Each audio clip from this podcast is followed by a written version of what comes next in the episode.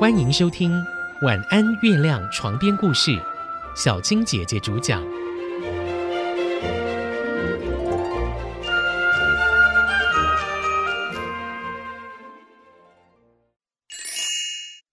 基督山恩仇记》十六集：神秘的下毒者。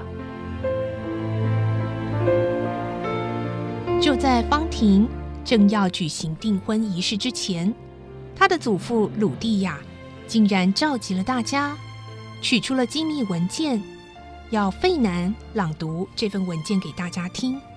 文件记录的是有关于费南的父亲遇害的真相。费南的父亲是伊南将军，在当时他是完全效忠法国国王路易十八。但是他却被有心人士用黑函指控他支持拿破仑的拿党俱乐部，甚至还邀请伊南参加聚会。伊南也参加了这样的会议，但是他却在会议当中向所有拿党俱乐部的成员表态，他是反对拿破仑的。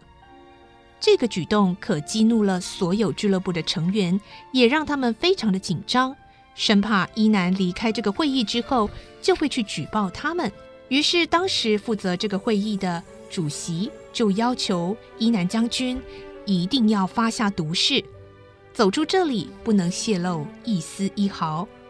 个性公正不阿的伊南将军断然拒绝了，于是主席就要求进行公平的决斗，而就在这样的决斗中，伊南将军身败而死。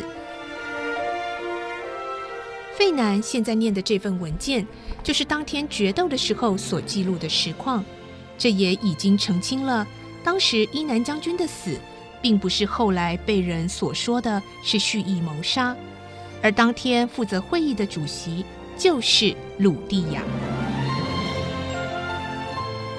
原本维勒福的借口是，因为要改善。费南的爸爸伊南将军和他自己的父亲鲁蒂亚先生过去的恩怨，所以才安排了方婷和费南的婚约。而现在这份文件则证明了，其实这一切都是一场误会，而维勒福婚约的计划也就不攻自破了。当所有的人都离开鲁蒂亚的房间后。维勒福的妻子露西随即进到了房间里，他对这位老人鲁蒂亚说：“我希望你可以把财产全部交还给方婷。”鲁蒂亚很不喜欢这个气焰高涨的媳妇，但是基于他心疼孙女方婷，所以他还是答应了露西的要求。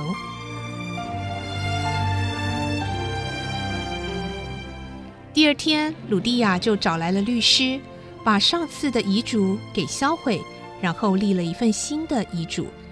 遗嘱里注明，所有的遗产将全部留给方婷。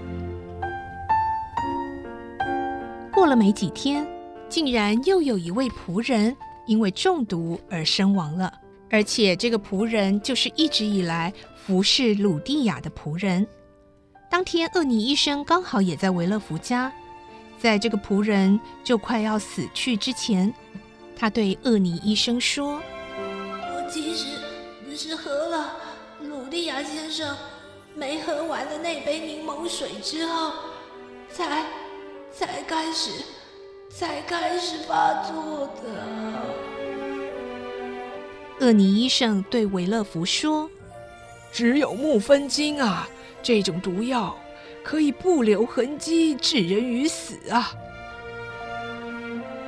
接着，医生就做了实验，把蔬菜汁倒进了剩下的有毒的柠檬水中，这个杯底马上就出现了一层灰泥色的沉淀物。唉，这个仆人呐，真的又被那个人给下毒而死了。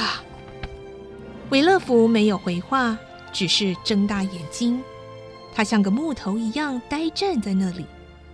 医生继续说：“啊，我就说过了，鲁蒂亚先生是因为一直有在服用木酚精，所以身体已经能适应，所以呀，下毒的凶手可能没办法得逞。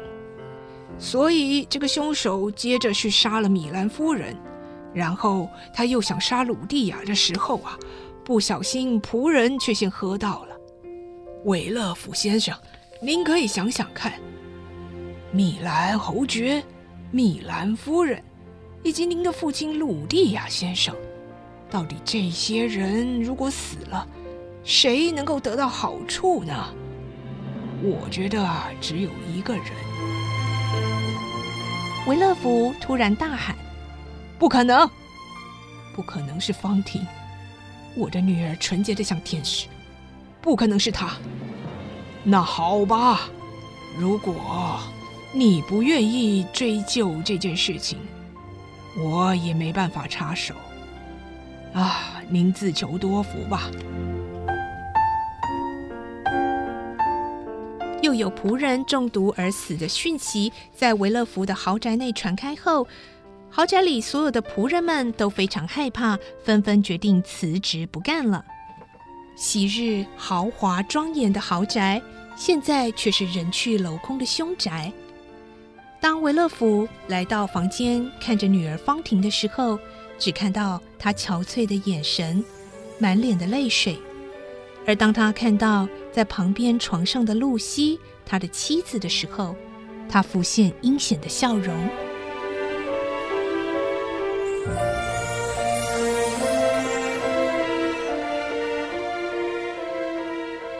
与此同时，除了维勒夫检察官家里陷于愁云惨雾之外，无独有偶的，唐格拉尔和费南特他们也发生了不少的事情。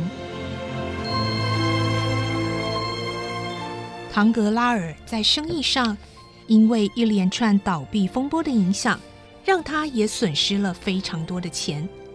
于是他只好更积极的想去撮合和康德少校的孩子安德里联姻的婚约计划。过没多久，他就拿到了费南特当时在希腊出卖贝林总督的讯息。